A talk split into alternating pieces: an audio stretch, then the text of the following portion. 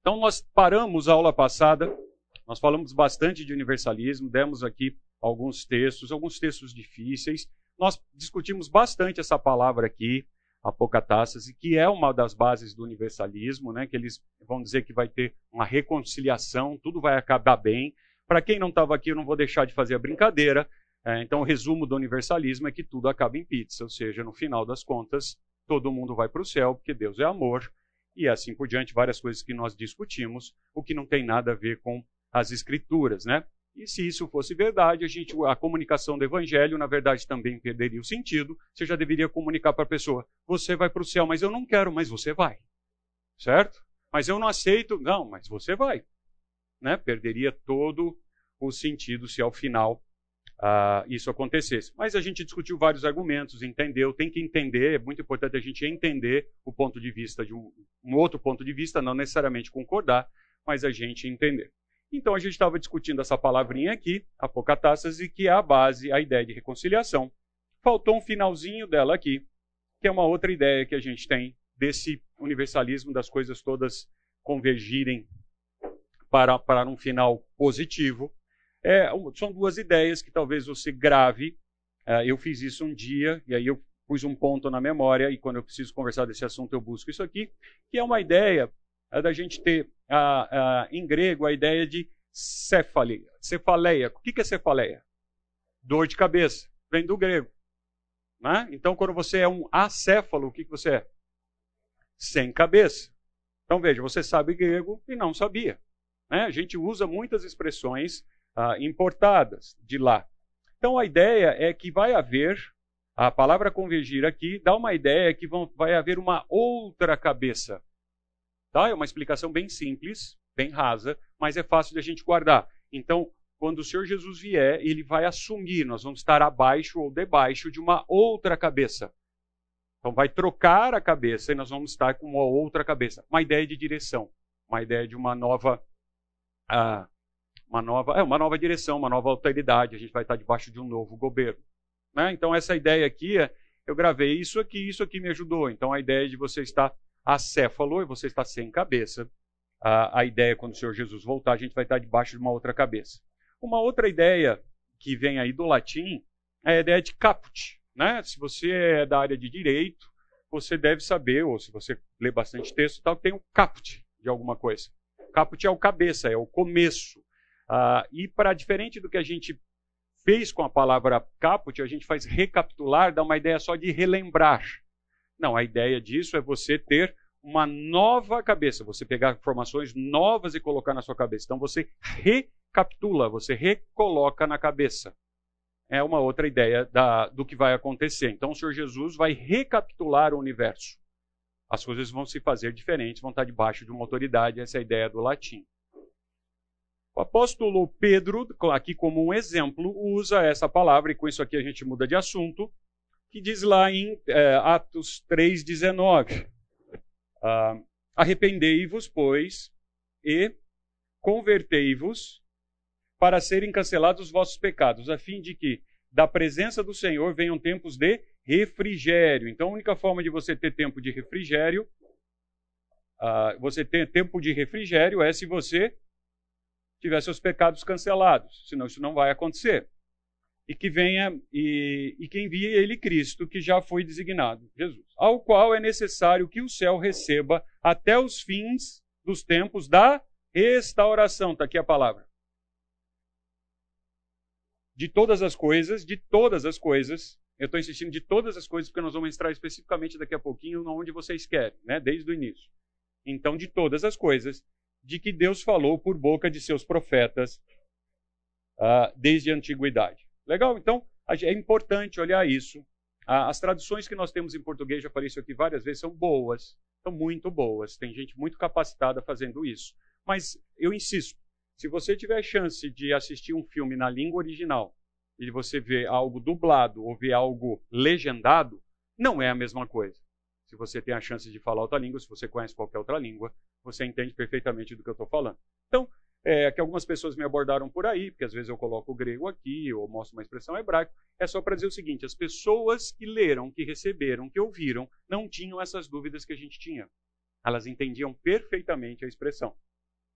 a gente precisa colocar os óculos deles, sentar no lugar deles e enxergar pelo ponto de vista deles. E não fazer isso de acordo com o que a gente tem de realidade hoje. Senão a gente perde o sentido original. Legal? Até aqui, mágoas, angústias, traumas de infância. Tudo bem? Então vamos lá. O amor de Deus, então, de acordo com os universalistas, ele vence no final. Então, estou fazendo um resumo do que a gente viu uh, domingo passado. Um resumo bem rápido. O amor de Deus vence no final. Parece uma coisa bonita, poética, etc. E é verdade. Mas o amor de Deus não é um amor que eu e você temos de referência. O amor de Deus também tem justiça. E é uma justiça perfeita. Então, o amor de Deus vence no final, eu concordo. Você tem que fazer a pergunta: o que você entende por amor de Deus? Aí você consegue abrir um diálogo com a pessoa. Ah, as Escrituras afirmam que o Senhor Deus é apenas amor. Mas a gente fala, Deus é amor, a gente escreve, talvez ponha lá num adesivo no carro, faça coisa semelhante disso, Deus é amor, etc. Então, eu fui buscar, e talvez isso valha de curiosidade, só tem cinco lugares em que há uma definição de Deus, dizendo que Deus é alguma coisa. E eu as encontrei aqui. Em João 4, 24, diz que Deus é Espírito, já falei isso várias vezes. Deus não tem corpo, ele não está limitado, ele é Espírito. Tá? Então, se você ainda tem aquela visão, estou insistindo, a gente já falou nisso, que, é, que tem um ser, barba branca ou não, toga, etc. Tal. Ele não tem forma. Nunca ninguém viu a Deus. E, na minha opinião, nunca veremos a Deus. Nós vemos a Deus na pessoa do Senhor Jesus. Ok? Então, nós vamos ver a Deus, sim, na pessoa do Senhor Jesus.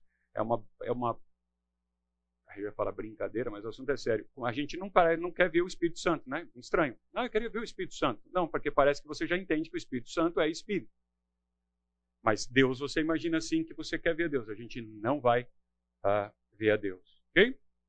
Aí, Deus é Espírito. Em 1 João, ora, a mensagem é. é lembra, eu estou pegando os versículos, não estou, eu não estou discutindo o contexto, estou fazendo uma análise. Uh, uh, como é que fala? Eu já lembro a palavra. É, não, é uma. Nossa, agora eu quero lembrar. A gente tem a. E o pior é que eu sou formado nisso. Eu não estou lembrando. Se eu tivesse. Eu já lembro. É. é o, o, o é, meu amigo alemão deve estar chegando aí. É, vamos lá, eu já lembro. Mas a gente está fazendo uma análise então aqui das palavras de uma forma que eu estou atravessando a Bíblia e estou tomando cuidado para não tirar nada do contexto. Eu só não estou explicando o contexto. Estou olhando as palavras. Tá? Então, é, em 1 João a gente tem, ora, a mensagem, ora, a mensagem que da parte dele temos ouvido e anunciamos que Deus é luz.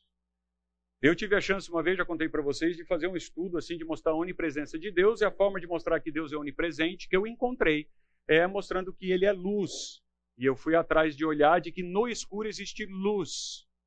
É muito legal esse estudo é bem legal. Né? É, você mexe com um negócio que eu sei bastante, que chama física quântica, é uma coisa fácil, bem, bem fácil de entender. Mas tem um, uma pessoa, um físico cristão, mexe com física quântica, e ele consegue mostrar que naquele mais profundo da caverna, onde nunca entrou uma, uma, uma película da luz que a gente conhece, existe luz. E a luz é que faz com que tudo funcione. Tudo. Senão não existiria a substância. Ah, é bem legal. Ah, 1 João 4, né, versículo 8 e 16. Aquele que não ama não conhece a Deus, pois Deus é, ah, aqui sim, ó, Deus é amor. O outro versículo, e que nós conhecemos e cremos no amor que Deus tem por nós. Deus é amor. É verdade. Deus também é amor. Em Hebreus a gente tem, olha, esse aqui a gente não gosta muito, né? Porque o nosso Deus é fogo consumidor. Por que, que você não põe isso no adesivo lá no seu carro? Deus é fogo consumidor. Parece que a gente fica um pouco antipático, na é verdade, mostrando, mas Deus é fogo consumidor. Ah? Mas a gente só fica assim, ah, Deus é amor, Ele é bonzinho, Ele faz, Ele... Porque então, um desafio para você é porque a gente não considera os outros atributos de Deus. Por que você não se dedica a estudar os atributos de Deus? É muito legal fazer um estudo dos atributos de Deus. Ah, agora, a gente precisa entender que os atributos de Deus são para nós como metáforas. É, Talvez você não concorde comigo, tem muita gente que não concorda, tudo bem, só não precisa jogar a cadeira. Ah, mas nós nunca conheceremos a Deus em sua plenitude, mesmo passando o que nós entendemos como eternidade com Ele. Nós continuaremos a ser criaturas, criados. Então, por isso é que eu vou passar a eternidade, que é um conceito difícil para a gente, que é uma falta de tempo, conhecendo a Deus. Esse é o meu entendimento. Eu sou, mesmo na eternidade, em termos de intelecto, por mais que meu cérebro vá funcionar 100%, que a gente brinca, eu nunca vou conseguir conhecer o nosso Deus na sua plenitude e falar assim: tá bom, já conheço. Isso não vai acontecer. Né? Até aqui. Tudo bem? Alguma pergunta? Nenhuma pergunta. Então, ah, eu vou fazer pergunta então. Ah, aqui tem uma pergunta. Vamos lá. João 17,3. A vida eterna é esta. Que conheçam a mim, a ti, né, a Deus, e a mim, Jesus que você enviou, Jesus Cristo aqui em enviaste. Então, Então, vida eterna, eternidade exclui a ausência de tempo, mas também ela pode incluir presença de tempo. Eu estou conhecendo a Deus hoje. Então eu entro na eternidade a partir do momento que conheço a Cristo e conheço a Deus. Então a eternidade não precisa de tempo para existir, mas também inclui o tempo. Por isso que O eu tempo- conhecer a Deus é um processo contínuo. Pode ser que realmente eu nunca chegue na totalidade do conhecimento vamos dele. usar a estratégia da bola com o Davi. Mas já entramos em detalhes. Cuidado, Davi. Ah, sim, o que o Davi falou é fato, existe esse, esse, texto bíblico, fala isso, Davi, e me dá esta impressão de que você falou. Eu penso diferente. Ah, o tempo está contido na eternidade. Na eternidade não tem tempo. Na eternidade não tem tempo. Então, quando Deus vê a história, ele consegue fazer uma coisa que para mim é incompreensível, que é vê-la por completo e interferir nela ao mesmo tempo, como se ela tivesse acontecendo. Então não tem nada que Deus não saiba, ou que ele vai ter um plano B, ou C, ou vai mudando. Ele enxerga isso. Quando diz ali conhecer a Deus, não é no sentido de, de conhecer na sua amplitude, é conhecer de saber da existência e de aceitá-lo. Eu não entendo o que é do conhecer, da, do saber, no sentido de intelecto, de conhecer. Por exemplo, eu conheço. Ah, você é, é cirurgião dentista, salvo engano. Certo? E aí você pode ter uma matéria que você conheça, talvez, estou chutando, Davi, de implante, que você possa ser uma sumidade e dizer, eu conheço de implante. Então você ali conseguiu reunir toda aquela sabedoria, é fato. Isso com Deus não vai acontecer. Não vai acontecer. A gente não vai conhecer a Deus nesse sentido de saber tudo, conhecer tudo. Eu conheço a Deus e saber da existência, do que ele fez por mim, etc., através do seu filho, etc., é fato. Mas não conhecer a Deus nesse sentido. É assim que eu entendo, é assim que eu penso. tá Bom? Ah, e depois eu vou lá tratar o dente, ele não vai dar anestesia, então a gente tem que cuidar com carinho do Davi. Mais alguma? Então vamos lá. Inferno. O que você conhece do inferno? Eu nunca vou estar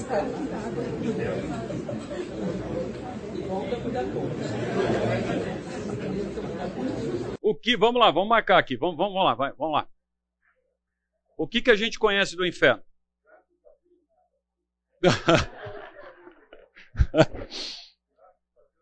Nada, Rodolfo. Às vezes eu me entristeço com você, essa foi uma delas. Vamos lá.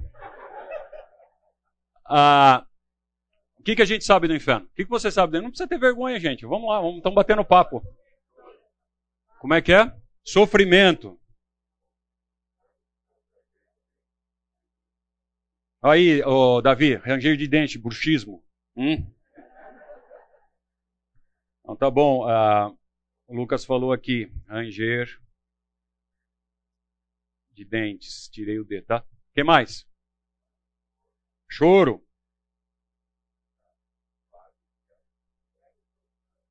Punição.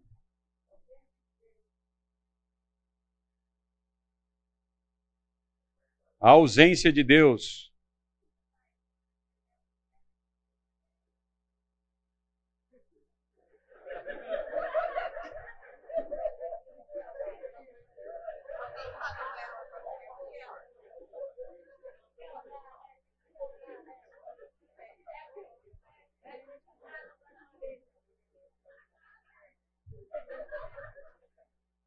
É. Cada um tem o que merece, não? Vamos lá. É que ela usa muito aquele chiclete. Tri... Não, deixa pra lá. Então, piadinha infame. Vamos. que mais? Mas é fato, né? É, eu não combinei com ela, mas muito de nós imagina realmente que a gente tem lá um cara com tridente, um rabinho espetado também, chifrinho, e que fica lá espetando a gente, etc. É fato, não é? Ela, ela não. Né, mas é verdade. O que mais?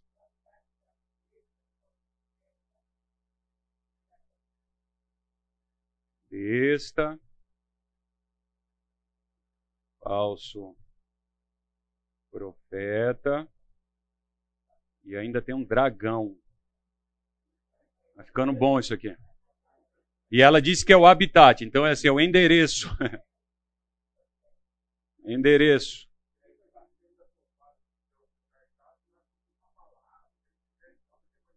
O lugar é bom. Entendi. Então, assim. É, a gente viu aquele vídeo mais, acho que domingo retrasado, não é? Da, da, da banda lá do Highway to Hell, lembra disso? Então, e ele diz que vai encontrar os amigos lá, etc. tal. O verme nunca morre, é verdade. Eu só vou colocar o verme aqui para a gente lembrar, Davi, mas é verdade o que você está dizendo, é fato. Verme nunca morre. O que mais? Como? Consciência. Sim. Mas, é, tá bom. Então a gente não vai estar tá dormindo, a gente vai estar, tá, eu vou colocar uma palavra diferente aqui, a gente vai estar tá, assim, acordado. Quem falou? Quem falou? Denise, segura aí, cuidado, hein? Muito bem, eu gostei. A gente não. É igual quando fala assim, nossa senhora, não é da sua, minha não, né? Mas tudo bem. Vamos lá. Mais alguma coisa? O que, que tem? Ele está dizendo olha que interessante, que lá vai viver. Espera um pouquinho, vamos marcar essa aqui, que essa aqui é legal para discutir. Ó. Viver em pecado no inferno. Então você acha que eu já roubo lá, eu vou roubar bastante. Se eu mato, eu mato bastante. Entendi. Vamos lá. Fogo. A gente não falou nada ainda aqui de fogo. Fogo. Tormento. Você está chupando bala, Davi? Tormento. Valeu, mas é verdade.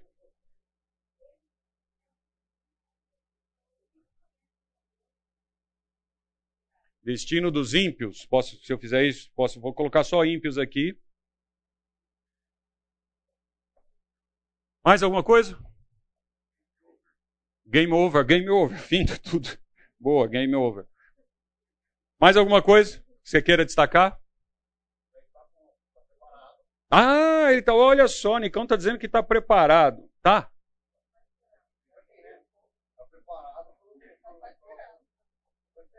Entendi. Já, o condomínio já está feito. Tem morador no condomínio? Não.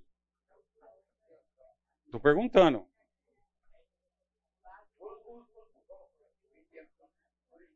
Originais.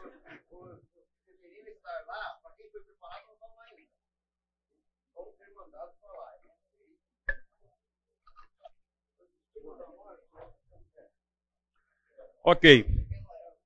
Então vamos lá. É uma pena a gente tem, tem, tem uma coisa que chama tempo da vida. Né? Vou pegar no pé da Davi hoje, já percebeu.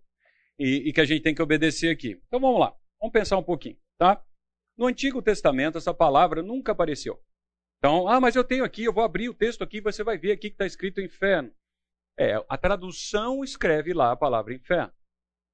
Ok?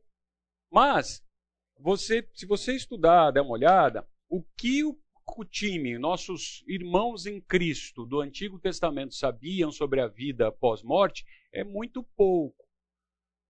A gente não tem isso explicado lá. Leia ah, os textos. Eles não explicam. Eles deviam estar numa uma, uma, sensação de angústia maior do que a gente, com certeza, porque não tem essa visão. Pouco é discutido nos textos ali o que, que acontece no pós-morte. A palavra inferno não está lá a gente tem algumas outras palavras que nós vamos ver, que quando virou latim, depois veio para o português, apareceu inferno. E aí, nós vamos ver inclusive o que significa inferno. Legal? Então a gente precisa ter essa consciência. Leia o Antigo Testamento, leia direitinho, você vai ver. Nós vamos citar aqui alguns exemplos só para confirmar o que eu estou dizendo. Ah, então se discutia muito pouco sobre a vida após morte, tanto para o céu quanto para o inferno. O que a gente mais tem lá é esta palavra, esta expressão, este lugar, que depois foi traduzido isso muito para o inferno. ok? Que é o vale de Guerrinon. Então é isso que está escrito lá. Não está escrito a palavra inferno. A palavra inferno não existe na língua hebraica. Não existe. Então dá para brincar assim. A palavra inferno não existe no Antigo Testamento. Aí você ouve alguém falar assim, para provocar um inferno não existe no Antigo Testamento, que é justamente para provocar. Então eu comecei devagar, porque se eu falasse já assim, eu ia ser posto para fora. Então, porque você abrir a Bíblia e está aqui, ó, está aqui, está escrito. Não, mas é a tradução que foi feita. Não existe essa, essa palavra inferno na língua hebraica. Ok? O que existe bastante é maior. Se você vai olhar, nós vamos olhar versículos aqui, tá? Se você depois olhar, tal, é, é gostoso fazer isso, eu gosto. E aí fica gravado. Então a gente tem vale de Inon, Gegnon, que é uma combinação de duas palavras, uma que significa vale e outra de Inon. Inon era um lugar, e era um lugar, era um nome de algum lugar. Como a gente fala sei lá. Alguém lembra o nome de, um, de alguma coisa para a gente usar de exemplo? Falam um vale de alguma coisa, etc. Tal. Você faz uma referência a um lugar que você sabe onde é. Certo? Então, é, é, é isso que acontecia. Agora nós vamos entender por que, que se usava essa palavra e por que, que se fazia referência a ela. Aí as coisas vão começar a ficar mais claras. Então é algo que era na proximidade da cidade de Jerusalém, onde os cananeus conquistaram depois. Ah, Jerusalém foi conquistada várias vezes por vários povos. Depois, se você estudar Jerusalém, você vai ver que, inclusive, a cidade foi construída e reconstruída várias vezes. Então, por exemplo, o piso original do templo está a 14 metros de profundidade. Porque a, na cultura eles vinham e construíam por cima. E vai construindo por cima, e vai construindo por cima. Então, o que nós vemos lá hoje, o que a gente anda lá hoje, não é o piso original de maneira nenhuma. Né? Então ela foi conquistada várias vezes. É importante a gente saber disso. Agora, o que, que acontecia neste vale? Acontecia que literalmente se queimava, tinha sacrifício a deuses pagãos. Os pais queimavam os filhos mais velhos. Né? Então, se você é filho mais velho e seu pai não te queimou, é, agradeça. Se você tivesse nascido nessa época, você teria morto. Você estaria morto. Os pais queimavam os filhos neste vale. Está começando a pegar a ideia? Então era um lugar tenebroso, um lugar ruim.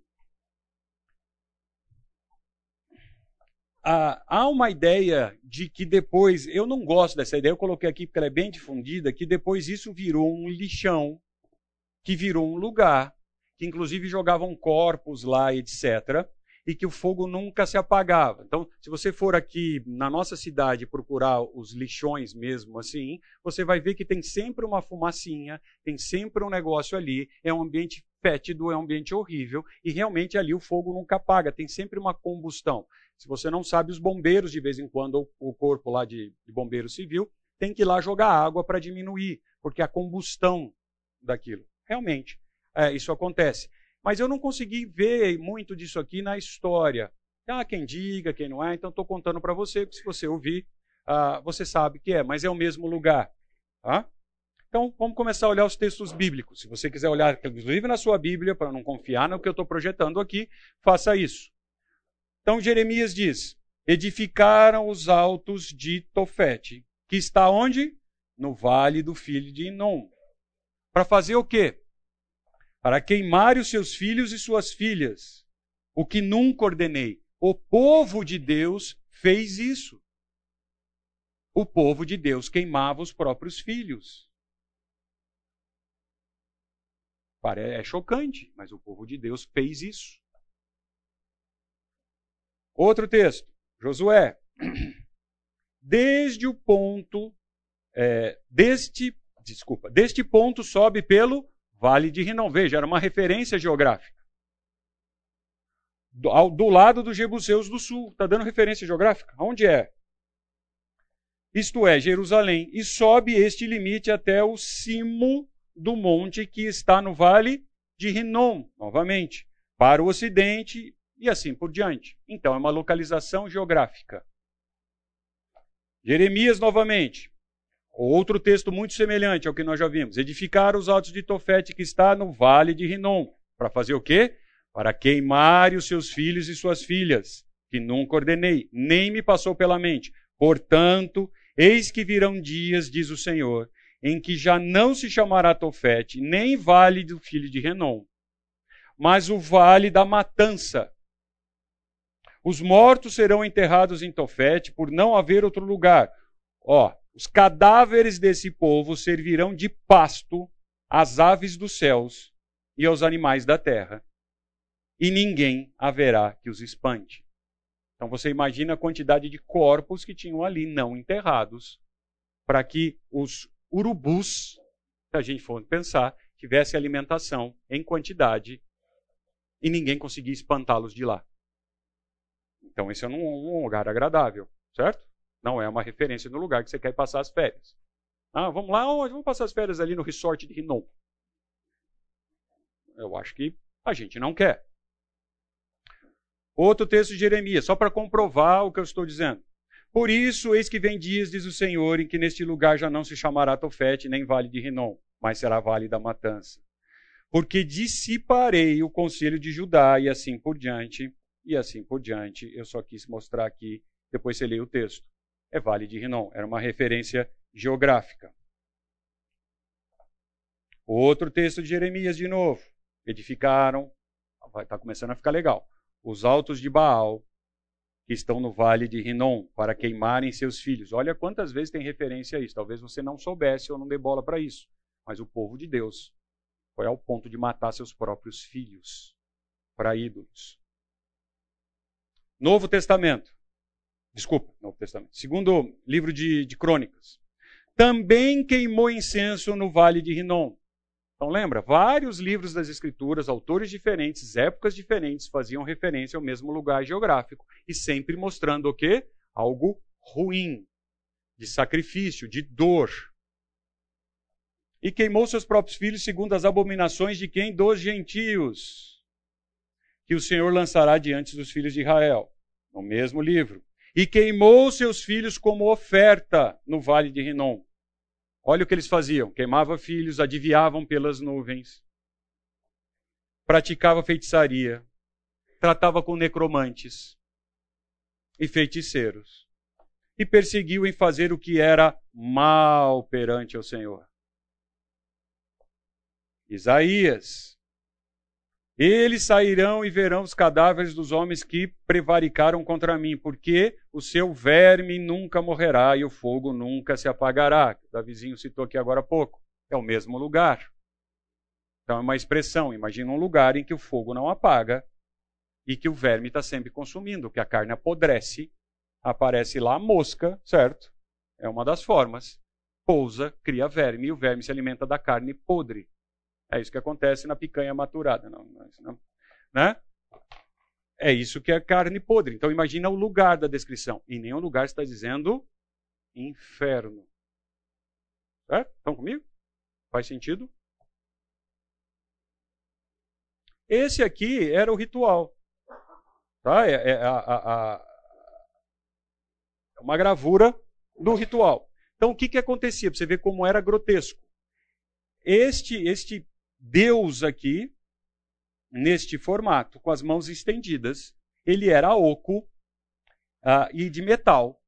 Atrás dele se fazia fogueira, brasa, aquele metal esquentava até ficar vermelho, vermelho, vermelho, hum, ficar vermelho, em, né, sabe metal quando está vermelho, e aí você ia e colocava seu filho vivo nas mãos do deste Deus. Por que, que tem música aqui embaixo, etc? Porque conta-se a história. Eu não estou dizendo que é verdade, isso é, não está nas escrituras, isso é a história ao redor dos povos, de que havia, as mães gritavam, os irmãos, parentes gritavam de tristeza, as crianças berravam. Então se tocava música não necessariamente para agradar o Deus, mas para abafar o sofrimento do que acontecia ali. Então, essa é a cena do que está aqui. Se você é mãe, é pai, você imagina fazer isso. A que ponto o ser humano chega? É o mesmo ser humano que somos hoje. E se você é filho mais velho como eu, ainda bem que eu nasci fora desse tempo. Ok? Então é isso que acontecia. Essa é a cena. Tá? Então grava essa cena. Os filhos de Deus fizeram, o povo de Deus, desculpa, fizeram isso. Vamos lá. É uma outra expressão pouco conhecida, mas nós estamos aqui para falar disso, então, que é Abdon é uma outra palavra que aparece que dá a ideia de lugar de destruição. Então você vai olhar a literatura, você vai ver que ela é usada como lugar de destruição, reino dos mortos e assim por diante. Também muitas vezes é traduzido como inferno. Ok? Mas não é este inferno que você está esperando. Ele era um local, era uma forma de expressar. Aonde a gente encontra essa palavra? Ah, em, em João 20, 26, está lá, além de desnudo perante ele, ah, desculpa, aqui é Jó, né? É Jó, além de desnudo perante ele, e não há coberta para o abismo. Não sei se como é que está aí na sua Bíblia, mas é a palavra Abidom, é um abismo novamente. O abismo e a morte dizem: Ouvimos com os nossos ouvidos a sua fama. Então a palavra de novo aparece aqui. Novamente, pois seria fogo que consome até a destruição. A palavra aparece aqui. Salmos. Será referida a tua bondade na sepultura? A tua fidelidade nos abismos? Lembra? Salmo é uma forma poética de escrever, ele está fazendo um joguinho de palavras, então ele usou sepultura, que é Sheol, e usou abismo aqui, que é Abdon. É basicamente a mesma coisa na interpretação do Salmo. Provérbios. Além, o além e o Abdon, o abismo, estão descobertos perante o Senhor. Quer dizer, o Senhor conhece tudo, nada está escondido para ele, nem mesmo as profundezas. Quanto mais a contraposição, quanto mais o coração dos filhos.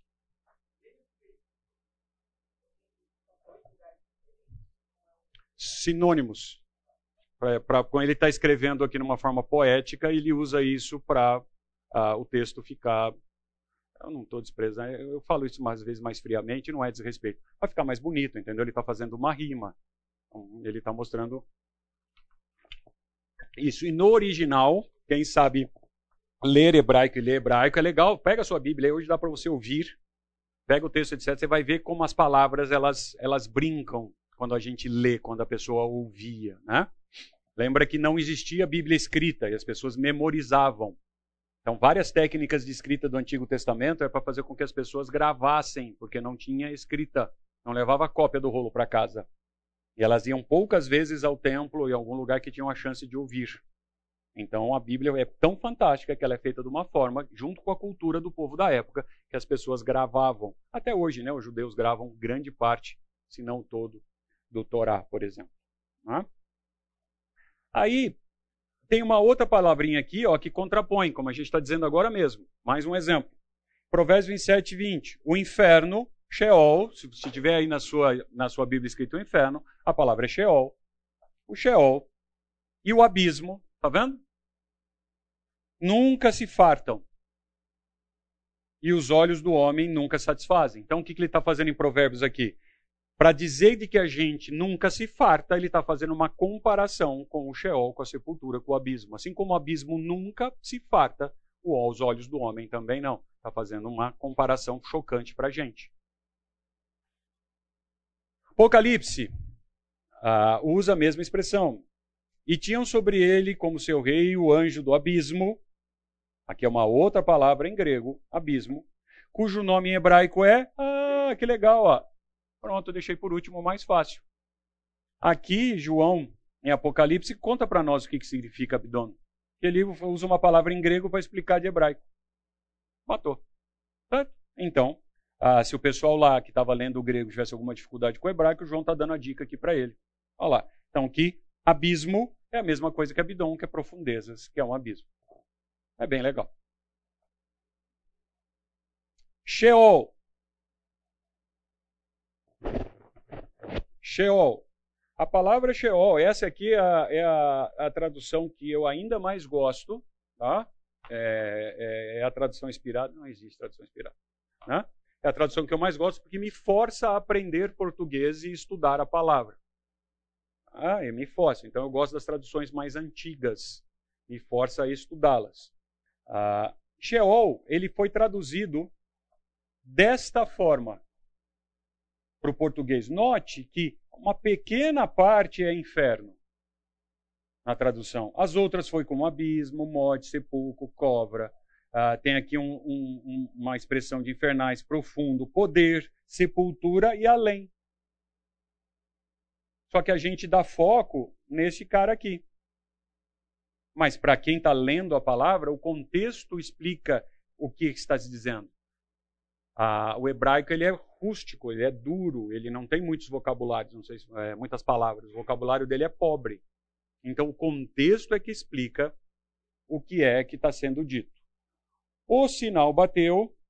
Vamos para o intervalo e a gente volta aqui rapidinho.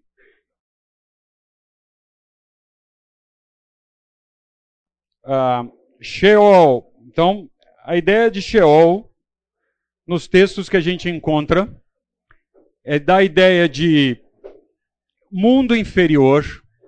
Ah, essa é a palavra, significa mundo inferior, sepultura, cova, morada dos mortos, lugar ao qual não tem retorno. Então, quando ele queria fazer uma expressão de algum lugar que não tem retorno, usava a palavra Sheol. Ah, sem louvor a Deus, lugar para onde os ímpios são enviados para o castigo. Então, essa palavra Sheol significa isso. Então, de novo, eu estou insistindo de que não tem aquela ideia deste inferno que a gente imagina quando lê. Por exemplo, Jacó, quando José foi vendido uh, e deram a notícia para Jacó de que ele teria morrido, lembra? Lembra da historinha? Olha o que Jacó faz. Ele usa essa palavra. Ele diz: Levantaram-se todos os seus filhos e todas as suas filhas para o consolarem. Consolar Jacó. Ele, porém, recusou ser consolado e disse chorando: Descerei a meu filho até Sheol. E aí foi traduzido como sepultura, não foi traduzido como inferno. Certo? Ele não disse: Descerei meu filho no inferno. Não, descerei meu filho à sepultura. Então, era uma, a, é, é a mesma palavra. Jó, mas eu aguardo já a sepultura. Mesma palavra, Sheol. Jó novamente. Tal como a nuvem se desfaz, aquele que desce à sepultura, desce ao Sheol. Ele não falou desce ao inferno. Desce ao Sheol. Números. Mas se o Senhor criar alguma coisa inaudita, e a terra abrir a sua boca e tragar com tudo que é seu, e os vivos descerem ao abismo. Foi traduzido como abismo. Então conhecereis esses homens que deprezaram o Senhor. Números. Eles, todos os que lhe pertenciam, desceram os vivos ao abismo. Não tem aquele conceito de inferno naquele sentido que você tem hoje. Então vai que a gente hoje tem uma revelação, a gente conhece, e a gente está olhando com nosso óculos a realidade do passado. Isso é injusto. Não era assim que aquelas pessoas entendiam isso. Eles iam para o abismo, para o Sheol. O que, que acontecia lá? Eles não tinham a revelação que a gente tem hoje. Tinham pouquíssimo, sabiam muito pouco o que acontecia na vida pós-morte. Né? A casa, a, a, sua casa é o caminho para a sepultura, Sheol, e desce para as câmaras da morte. Então você sabia que é para baixo, a gente já olhou isso lá atrás, é para baixo, é morte, é sepultura. Mas como é que é lá? Veja, que não tem nenhuma referência em nenhum lugar, que vai ter lá um cara que vai governar, que é o diabo, que vai fazer. Nada disso. Isso veio para cá. Depois, isso é novo em termos de história essa ideia, esse conceito que a gente tem.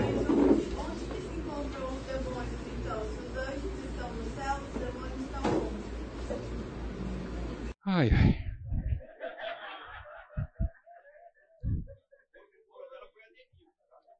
Pois é. Ah, é que tem algumas coisas que a gente precisa falar disso, né? Tem aquele. Então vamos fazer o seguinte: eu prometo que nós vamos abordar isso. Está dentro aqui da, do texto, tá? mais para frente nós vamos falar, inclusive. Ah, conversei com o Alex aí durante a semana sobre a passagem polêmica de 1 Pedro 3. Nós vamos abordar isso aqui. A gente responde, querida filha. Ah, hum, ah, Novo Testamento. algumas ideias e referências ao inferno. Saiba que Assim como pouco se falou da ideia de punição e não sabia o que acontecia no antigo, no novo se falou mais, e foi o Senhor Jesus que mais falou sobre o inferno. Você não vê os apóstolos fazendo isso, você vê o Senhor Jesus. Então, quem mais falou dessa ideia de condenação, que a gente chama de inferno, foi o Senhor Jesus. Ele investiu tempo nisso. Então, é um assunto importante. Ele falou: Aonde a gente encontra? Eu não vou ler todos os, os textos, tá? Mas a gente tem Mateus nove vezes, Marcos três vezes, Lucas três vezes, Tiago uma vez, segunda Pedro uma vez, Apocalipse três vezes. E aí a gente vai então ter que entender, Elcio, me fala logo, está né, tá enrolando. Como é que é essa história de inferno? Então a palavra inferno para nós veio do latim. E se você pegar todas as línguas que derivaram do latim, e o português não é a única, você vai ver que tem o latim usou essa palavra inferno, infernos, infernos, seja lá a conjugação que for, e que virou para nós inferno. Mas o que é inferno? O, o, o, quem falava latim, o que, que entendia a hora que falava de inferno? Que era lá o rei de Satanás, o cara do chifrinho, que não, tá aqui, ó. Mesma coisa. A palavra inferno no latim significa profundeza, lugar inferior e o que está abaixo. É isso que significa em latim. É a mesma coisa. Então a tradução do hebraico, do grego, como queira, para o latim foi honesta. Eles usaram a palavra deles que se referia ao lugar que era para baixo. Nenhum lugar falou que tem lá um diabo, demônio e não sei das quantas. Não, era a mesma palavra, assim como Sheol significava isso, inferno significa profundeza, lugar inferior. Eles precisavam se referir a um lugar que estava para baixo ou profundeza, é inferno. Não sei se decepciona você, mas é simples assim. Né? então, magoou, magoou completamente. Podia ter falado isso na primeira, ou já não voltava, na é verdade, já vinha só para. tá certo. Então, eu vou brincar aqui com vocês, para quem gosta, né? Eu preciso tentar é, abordar todos aqui na sala. Há quem goste aqui, então eu vou passar um pouquinho. Isso aqui, eu esqueci, posso trazer aula que vem. Isso aqui você encontra, que é a, a, o, o, texto interlinear. É assim que funciona em, em, em teologia, a gente usa isso. Que é você literalmente colocar o texto no seu original e colocar o significado das palavras embaixo. Tá? Tem os mais completos, menos completos, etc. É, é Para quem gosta, como eu, é divertido. Né? Então, aqui a gente está fazendo essa tradução interlinear. Esse texto em grego aqui já está bem bonzinho, porque o texto original é tudo grudado, tudo junto. Literalmente, não tem vírgula, não tem nada disso. Né? Uh, aqui está bem bonzinho, alguém fez um trabalhão para chegar aqui. Então, se você leu, se você abrir aí na, na sua Bíblia Mateus 5, 22, você vai encontrar esse texto. Então, eu vou ler aqui em português transliterado, você vai ver que fica meio ruim, tá? Mas só para brincar com vocês. Então, diga assim, ó.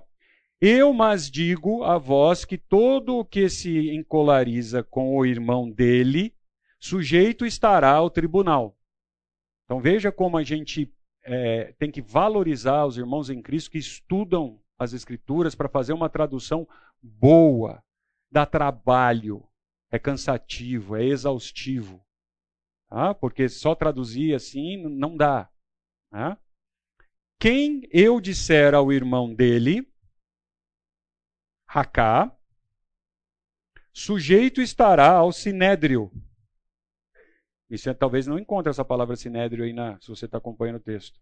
Né? Mas é o que significava. Quem é disser louco, o sujeito estará a Guiena do fogo. O que está na sua? Inferno. Não é o que está escrito aqui. É guiena de fogo. E assim vai o texto. Então, aqui está a tradução. Né? Eu, porém, vos digo que todo aquele. Agora ficou bonito, ficou fluido. Né? Todo aquele que sem motivo se irá contra o seu irmão estará sujeito ao julgamento. Não pôs sinédrio. Para nós não faz sentido sinédrio, mas sinédrio é lugar de julgamento. Por isso que se a gente escrever sinédrio, então a tradução da Bíblia é algo importantíssimo, é difícil. Porque você tem que colocar palavras que façam sentido na língua e na cultura que está acontecendo. Se tivesse escrito sinédrio aqui, você fala, eh? Então, o que é bom, tá? Pegar o dicionário ou pesquisar. A Bíblia é para estudar. Não é um livro de romance que conta uma historinha. Pois não. Tem algum lugar na Bíblia que fala que o inferno, assim como fala que o céu está acima, que é para baixo? Pergunta dela é se tem algum lugar que fala que o inferno é para baixo. Eu vou correr aqui rápido. E nós vamos mostrar que nós vimos isso aqui várias vezes. Nossa, faz bastante tempo. Você está tomando tempo da minha aula. Aqui, ó. Nós vimos essas imagens, lembra? Então, a gente já discutiu tudo isso. Onde estaria, qual era a visão que eles tinham, tá aí o Sheol, etc, etc. A gente passou por aqui. As visões que tinham. E não, é, não tem nada a ver o assunto da aula aqui, é só para citar. É por isso que tem a ideia ou não de terra plana, etc, etc. É daqui que saem algumas ideias. Tá? Dessa ideia de, de dos terraplanistas, etc. Mas esse Guiena aí apareceu aí agora? Não, Guiena é em grego. É em grego. Mesma coisa. Só quis mostrar de que a hora que a gente está estudando, a hora que a gente vai estudar, que é divertido estudar aqui, você vai ver que o público que leu isso pela primeira vez não leu a palavra inferno. Não existe esta palavra lá. Ele leu Guiena de fogo. Aí você vai perguntar o que, é Guiena. Aí exige a gente olhar, e é o que nós vamos fazer agora. Então, o que, que é? Guiena? É um lugar de sofrimento é uma palavra que veio do hebraico e foi transliterada para o grego. Então, Geena, portanto, é um termo ó, que denota um lugar de maldição. E usado no Antigo Testamento para se referir ao lugar onde as pessoas que adoravam falsos deuses e até praticavam sacrifícios humanos iam. Seria o destino. Pois não. Que é o Vale de Inon. Então, mas eu estou insistindo na bendita palavra inferno. Não tem esse conceito que a gente tem do diabinho que está lá, que manda e que não sei o que tem e tal. Lembra que, sei brincando com vocês aqui, o que, que você pensa do inferno? Não, não consta aqui. Né? Vamos caminhar. Então é lugar de tormento da alma, é assim que eles imaginavam. Do corpo. Né? Ah, é, é um, um corpo que não vai ter aniquilamento, por isso que a gente olhou aniquilanismo antes de entrar aqui, nós passamos por ele. E eles vão deixar, é, é, eles vão ter o desejo, o lugar é tão ruim que eles vão ter o desejo de se extinguir e não vai acontecer. Como eu estava conversando com alguém aqui agora. A gente vai explorar isso mais, mas a ideia é que só vai ter o presente. Olha que terrível. É muito difícil de entender isso. Mas tanto no céu quanto no inferno, vai haver só presente. Mas como que é? é? Não, porque mesmo aqui você vivendo esse segundo que já passou, você tem uma sensação de futuro. Eu vou sair daqui, daqui a pouco, essa aula vai terminar logo, não termina, tá louco, né, etc. Você tem essa sensação. Agora imagina você estar num lugar que é sempre presente. Não tem perspectiva de futuro. Eu estou sempre no presente. E é um presente que eu vou estar convivendo no céu, e o mesmo presente vai estar no inferno. Essa é a ideia é sempre presente. Como que é? Eu não sei, mas é assim. A nossa cabeça é limitada, está sempre no presente. Não tem tempo. O tempo deixou de existir. Ah? Então, olha lá. Acompanhe aí na sua Bíblia, ver se eu não estou aqui é, usando uma versão elciana da, da Bíblia aqui e tentando te convencer de algo que não é. Mateus 5, 22, nós já lemos. Aí o 29 diz: Se teu olho direito te faz tropeçar, arranca-o, etc, etc. Vai lá. Não seja todo o teu corpo lançado ao. Está escrito inferno aí. Guiena. Não seja lançado no Guiena. E se a tua mão tropeçar, corta e lance a ti, porque convém que não perca um dos seus membros e vá todo o teu corpo para o inferno. A palavra que eles leram lá que foi escrita foi Guiena. Mateus 10, 28. Não temais os que matam o corpo, não pode matar a alma, temei antes aquele que pode fazer parecer, é, perecer no inferno. Qual é palavra? Guiena aqui de novo. Então essa palavra se repete várias vezes e quem lia entendia o que era. Então, o que acontece aqui, como foi dito, o Vale de Inon foi transliterado para o grego como Guiena. E é muito parecido, eu coloquei aqui alguma coisa é, mais atual, que é a ideia da palavra deletar. Sabe que essa palavra não tem nada a ver com o inferno, antes que você fale isso, não. Mas é para dar uma ideia. Vamos sair um pouquinho. Deletar. A palavra deletar, ela vem de origem no latim também. A gente usa como significado de apagar, mas ela existe de verdade no português como indelével. Não existe deletar no português, ela está sendo introduzida, ela está sendo transliterada, ela está sendo. É, tem outro nome mais bonito para isso que eu estou esquecendo agora. Ela está sendo colocada no nosso idioma. Mas ela não existe. Agora, a gente tem a raiz de deletar, mas é no indelével. E a gente está usando. Então é a mesma coisa que aconteceu com a palavra do Vale de Inon, virou Guiena.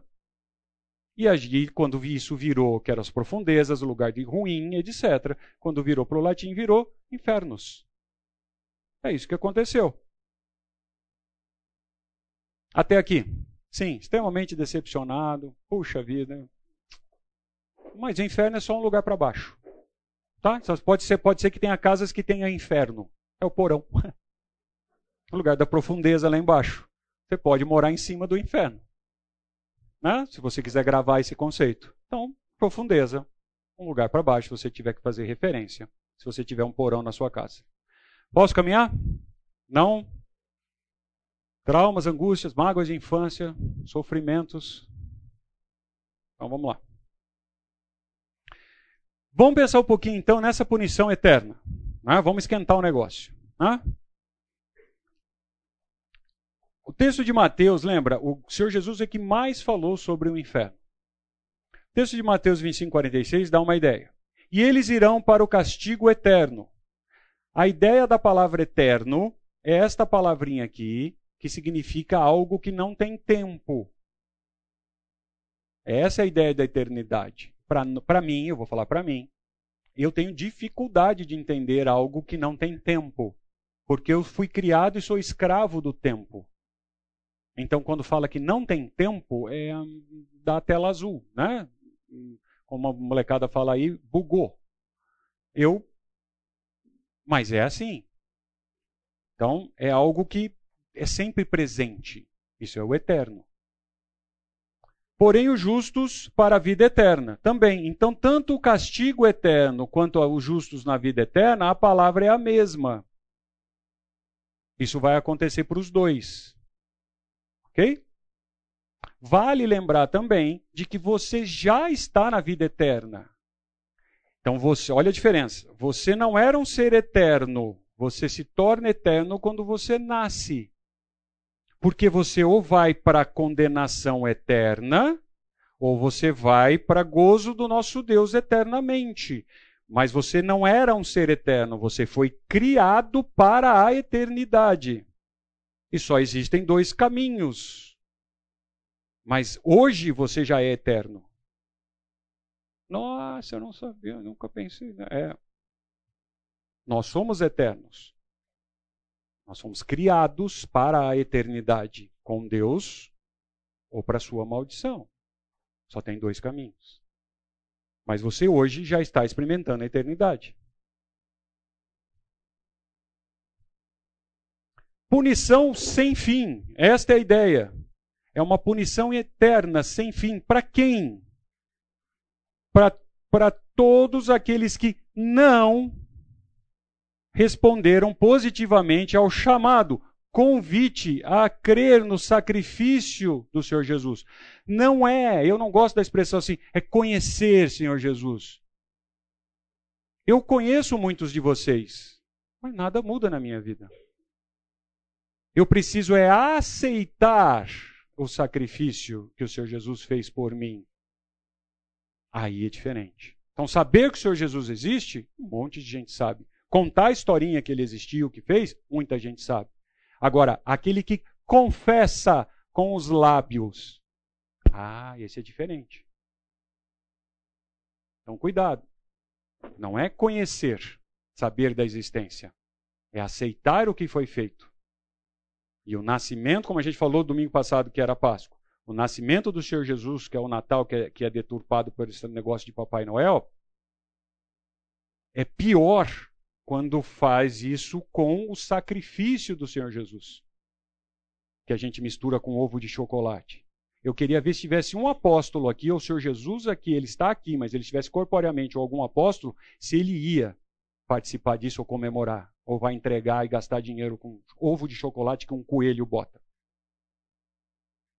Não faz o um mínimo sentido para um cristão verdadeiro que reconheceu aquele sacrifício que você não teria como pagar fazer isso, e a gente e o diabo aí sim vem, Satanás aí vem sempre desvirtuando certo? Colocando de lado, distraindo a gente para esta porcaria. Então, essa é a diferença. Você conhece o Senhor Jesus? Aceitou o seu sacrifício por ele? Que ele, melhor, que ele fez por você, para valer? Sabe se, você, se ele não tivesse feito isso, onde você estaria? E isso é conhecer. Então, nas Escrituras, todos que atendem esse chamado são categorizados como. Perdão, os que não atendem esse chamado são categorizados como desobedientes ao Evangelho. O Evangelho são as boas novas. Então nós deveríamos gritar a todo tempo, contar. É um convite e a pessoa fala: Não quero, eu não vou. Então você está desobedecendo o convite. Ok. Apenas a alma imortal, a, a alma de todos nós, ela é imortal. Este corpo aqui morre, mas todos os seres humanos têm alma imortal. Por isso que nós conversamos de aniquilanismo, passamos por isso, etc. Certo? Para conseguir chegar nesse ponto. Tem alma imortal, vão para o inferno imediatamente após a morte. Ah, mas você acabou de falar que não tem inferno. Vamos olhar o que, que essa palavra inferno significa, onde está. No português foi traduzido para isso, mas é a profundeza, o lugar de baixo, é longe de Deus e o corpo volta ao pó. No, no Novo Testamento, o grego vai usar essa palavrinha que chama Hades, que alguns de vocês usam, né, conhecem, etc. Então vamos olhar aqui alguns exemplos. Mateus 11, 22. E tudo vos digo, no dia do juízo haverá menos rigor de Tiro e Sidom. Não dá para entender esse texto aqui, tá bom? Nós estamos só indo no foco da palavra inferno. Tu, Cafarnaum, elevar-te-ás porventura até o céu. Descerás até o inferno. Olha a palavra aqui, não é inferno, é Hades. Porque se, porque se em Sodoma se tiverem operado os milagres que vinte se fizera, teria permanecido ser de Neúde. Então, a palavra que eles liam lá não era infernos, isso é, é latim. Eles liam Hades. Então a gente precisa entender o que eles entendiam por Hades. Mateus 16, 18. Também vos digo que tu és Pedro, e sob esta pedra edificarei a minha igreja, e as portas do Hades não prevalecerão sobre ela. A gente lê inferno, então já dá uma impressão de que tem lá o inferno, está todo mundo sofrendo, e as portas do inferno não prevalecerão, e eu vou lá no inferno, onde está todo mundo sofrendo, lá no lago de fogo, o diabo está lá cutucando, e eu vou lá e tiro a pessoa. Não, eles não estão lendo isso, eles estão lendo Hades. Na ressurreição, né, no torno branco, os desobedientes, os ímpios, o Hades entregará os seus mortos. Opa, então realmente faz sentido. Se as pessoas já estão lá no inferno, como é que eles saem do inferno? Não, não é esse inferno que você está imaginando. É o Hades.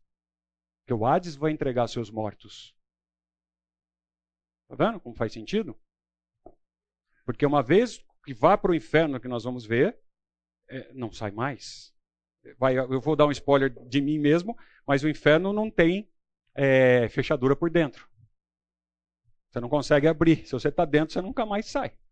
Você não tem fechadura por dentro. Ah, aí vem a perguntinha. Quem ou quantas pessoas estão no Guiena ou no Hades ou no inferno hoje? Vamos lá.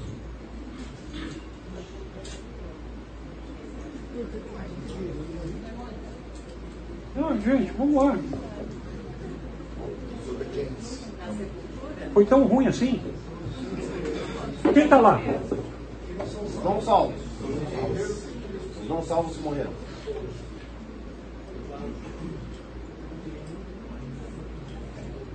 Tem gente do Antigo Testamento lá? Tem? Tem ou não? Estou perguntando.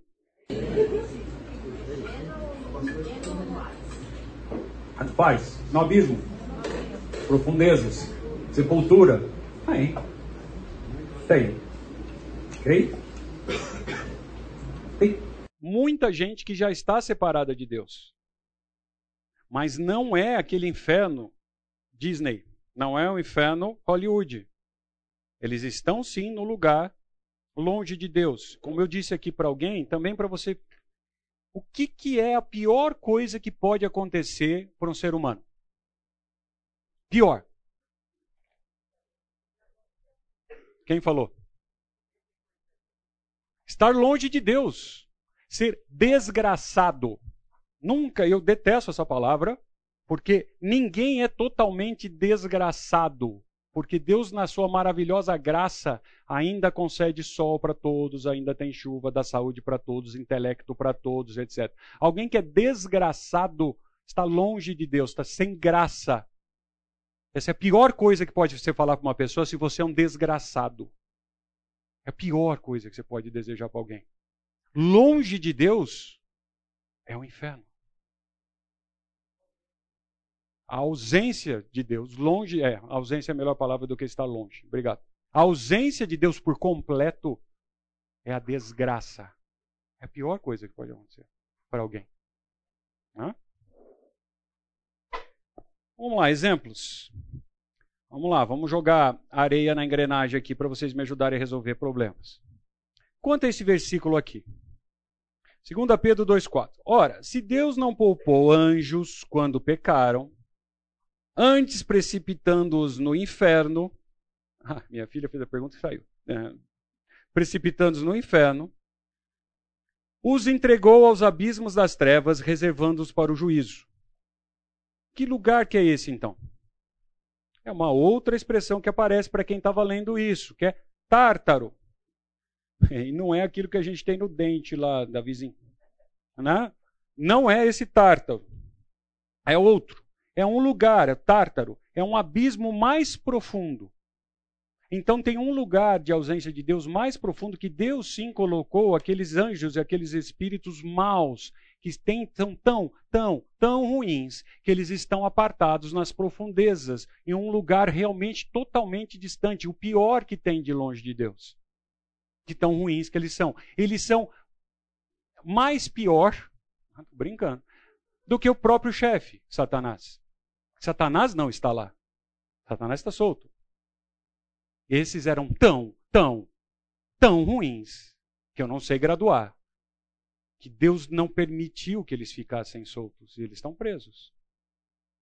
Não ainda naquele inferno que você estava imaginando até eu começar a estragar aqui a sua ideia dele. Eles estavam, eles estão lá. Aonde é esse lugar? Nas profundezas. Onde é? Não tem GPS, lembra? Eu não consigo dizer para você as coordenadas. Mas eles estão no abismo, no lugar profundo, estancados, isolados. Estão lá. Vão sair de lá um dia? É, vão. Mas estão lá. Ok? É um lugar espiritual. Lá, é, os anjos não têm corpos físicos o que bem de Bodenis, o que mostra que há um sofrimento para o espírito. Pois não. Vão. Vão sair para ir para a condenação final. Tá? Exatamente. Então, se você gostar de ler algumas coisas assim legais, é, procure aqui esse sermão muito conhecido, que é um peca pecadores na mão de um Deus irado, não de um Deus de amor. Hum? Não são pecadores na mão de um Deus de amor. Pecadores na mão de um Deus irado. Né? Jonathan Edwards escreveu isso, é bem famoso, e tem outros sermões dele. É muito legal. Uma outra coisa que não dá tempo de abordar aqui da, do jeito que é a coisa, como Satanás age, são cartas do inferno. Leia isso de C.S. Lewis. Ele mostra um estagiário aqui do diabo, aqui é uma historinha legal, mas é muito profunda. Então, o estagiário dando relato ao chefão do que ele está fazendo aqui, com seres humanos, como é que ele pega os seres humanos, como é que ele tenta, como é que ele faz. É bem interessante. Tá? Não vai. Cuidado com o que você lê, né? É uma ficção aquilo lá, é uma historinha. Ok? Mais uma ideia de condenação. Alguém está dizendo não? Não? Vamos lá. Aqui, ainda bem que está no finalzinho da aula, porque daí eu vou falar rápido assim, vocês vão embora e fica tudo fácil para mim. Então, tem um texto de 1 Pedro que é muito, muito, muito de, discutido, etc. Tal. Só que as pessoas gostam de discutir, mas não gostam de estudar. Certo? E exige estudo. E é só nesse cantinho aqui, talvez num outro que fale sobre esse assunto mas as pessoas vão lá pegar isso e vão fazer algumas afirmações. Então, como a aula é para isso, nós vamos abordar aqui. A vontade é falar assim, não dá tempo da gente fazer isso, então a gente, né? Mas aqui a gente tem que fazer. Se você quiser acompanhar na sua Bíblia, 1 Pedro 3, 18 a 20 diz: Pois também Cristo morreu, uma única vez, pelos pecados, o justo pelos injustos, para conduzir-vos a Deus. Até aí, mensagem do Evangelho. Ok? Morto, sim, na carne,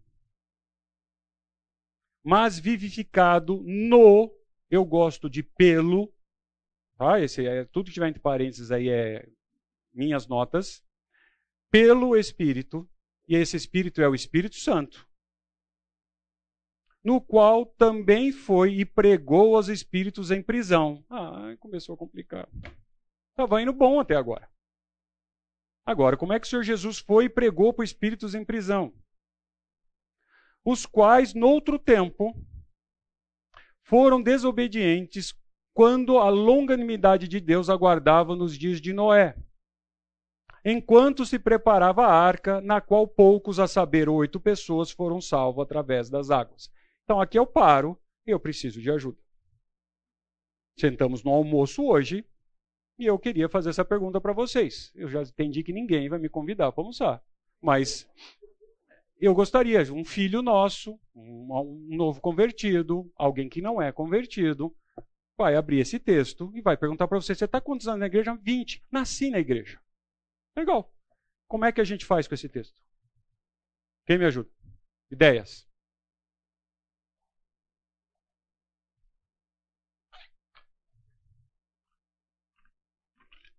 Menos o Alex, hein? Esqueci de falar com o Alex, não, que a gente teve um. Investimos um tempo essa semana aqui. Ele pode usar os meus argumentos contra mim, então não vale, Alex. Vamos lá, gente. O que, que o texto está dizendo? Está em português, pô. Está dizendo que Cristo, depois que morreu, foi ressuscitado pelo Espírito, foi pregado ao Espírito. Ah, bom, até aqui. Até aqui, Davizinho, tô Tamo junto, mano. Né? E depois? A mesma coisa. Citou e também pregou os espíritos em prisão. Tá bom. Então, ele foi corajoso, Davizinho.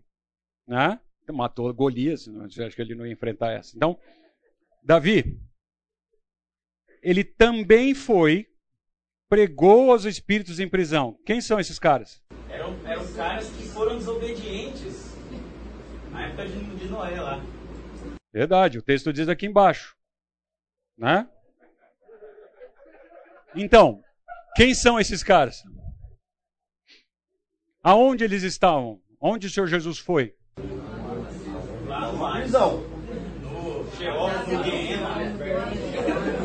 No Guiena, no Sheol, no Hades. Vale de Rinom, Abdon, Tártaro, tudo o que nós falamos aqui. Escolhe um, ele foi. Então, assim, é, com todo. Estou brincando, hein, Davi? A gente se conhece, por favor. É, indo na onda do, do Davi, então o Senhor Jesus morreu, a hora que o espírito dele desencarna, cuidado com essa palavra, certo? Mas aconteceu realmente, ele deixou o corpo, ele foi para esse lugar. Então, o Senhor Jesus está com problema com o último que. É, entendo minhas palavras, né? O último que o aceitou em vida, que era o ladrão ali do lado, porque ele falou que hoje estarás comigo no paraíso. Mas não, mas não é hoje, daqui três dias só. Porque eu vou fazer um negócio ali antes. Dá um tempinho. Eu falei que era hoje, mas não é. Eu preciso descer ali e resolver um problema. Já volto. É isso? Aí não tem mais tempo. Mas ele foi lá.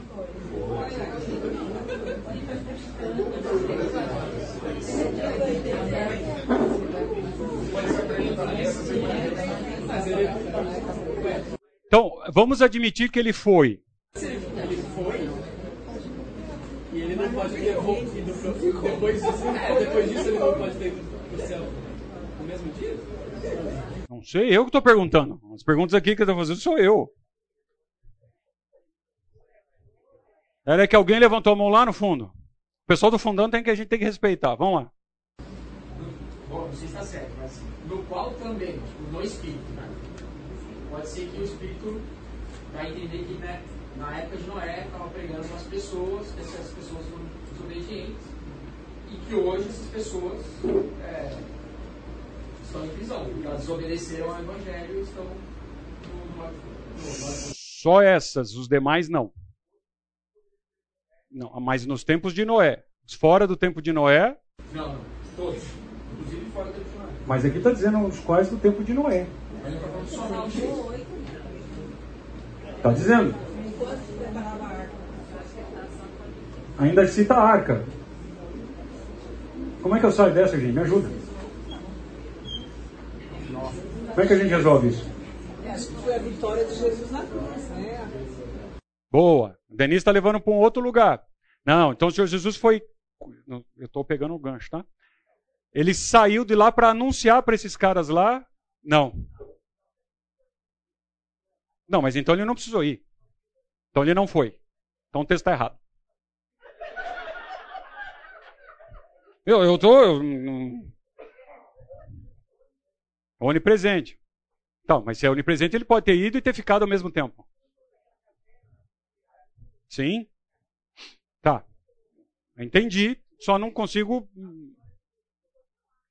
Chegou até lá. Entendi. Onde é lá? Na prisão. Onde é a prisão?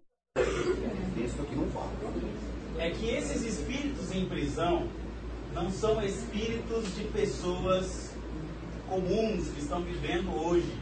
São espíritos que viveram na época de Noé, foram malignos. Ah, então não era gente. Não era ser humano. Está escrito espírito aí. Entendi. Então, uma explicação é que existem espíritos malignos. Não, mas ele fala ele até aqui, Davizinho, falando aqui, ó, a saber que só se salvaram oito. Oito espíritos? Não, oito pessoas. O que, que tem a ver as pessoas com o espírito? Ah, e os demais? Malignos. Então. Não são os, demônios que tentaram corromper a raça humana na época de Noé, eles são aqueles espíritos que estão visionados do Tártaro, porque eles são do nível hard. boa, boa. Vou falar outro aqui. Vou repetir. Ah, não seriam então os espíritos de nível hard, maligno, entendeu? Que atormentaram lá o pessoal na época de Noé. Ainda não saiu a palavra Néfilins, eu estou olhando o relógio, então já estou antecipando. Daqui a pouco vão dizer que são os Néfilins, né? O próximo que sai é isso, né? E aí eles que estão lá, é, não sei, foi eu que perguntei. Qual a base bíblica para isso que você está me dizendo? São eles que estão aprisionados no Tártaro? Nunca disse. Eu disse isso que quando houve a queda dos anjos, tinham anjos tão ruins, tão maus, que foram direto para a prisão. Eu nunca disse que foi esses caras aqui. Eu não disse. Você pode estar tá dizendo.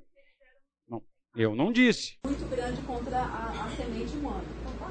E aí, Luquinhos? Foi Jesus ia pregar esses caras? Boa! Alguém fez a pergunta, mas por que, que Jesus foi lá pregar? Vocês não perguntaram isso até agora? O que, o Senhor Jesus foi fazer lá? Por que, que ele foi fazer lá? Se ele foi, vamos admitir a linha que ele foi. Independente se ele é onipresente, onisciente, se ele estava, se ele. Ele foi. Se ele foi, o que, que ele foi fazer lá? Ou oh, quem falou esse negócio aí? Segunda chance. Não vai chegar, né? Eu vou jogar até o meio. Daqui sai uma ideia muito ruim de que tem uma segunda chance. Eu vou lá pregar. Há quem diga, eu falei que ia terminar sem terminar. Ah, Estou ah, enrolando, né? É que senão vocês não voltam na última aula. Sempre última aula ninguém volta.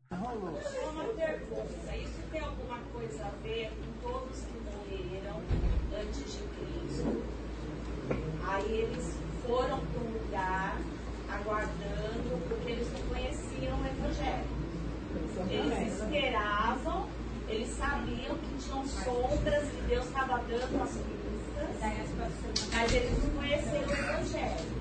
Então todos morreram e estavam lá a vinda do Salvador. Hum. E Jesus foi nesse lugar evangelizar, porque eu estou considerando aqui quando Saul manda subir Samuel, chamar Samuel. E o texto diz que ele sobe, né? Veremos isso a aula que vem, mas a pergunta dela vai ficar pendurada. A pergunta dá para quem não ouviu. Seriam então todos os seres humanos do Antigo Testamento que não ouviram do Evangelho, não eram judeus, não participavam do povo, morreram. Então, como então Deus ia condená-los, sem eles terem então a chance? Então, o Senhor Jesus morre e vai lá evangelizá-los, contar, para que eles tenham então a chance de entender e serem salvos? Essa é a pergunta que ela fez. Ok? E a gente fala nisso aula que vem. Combinado? Voltem.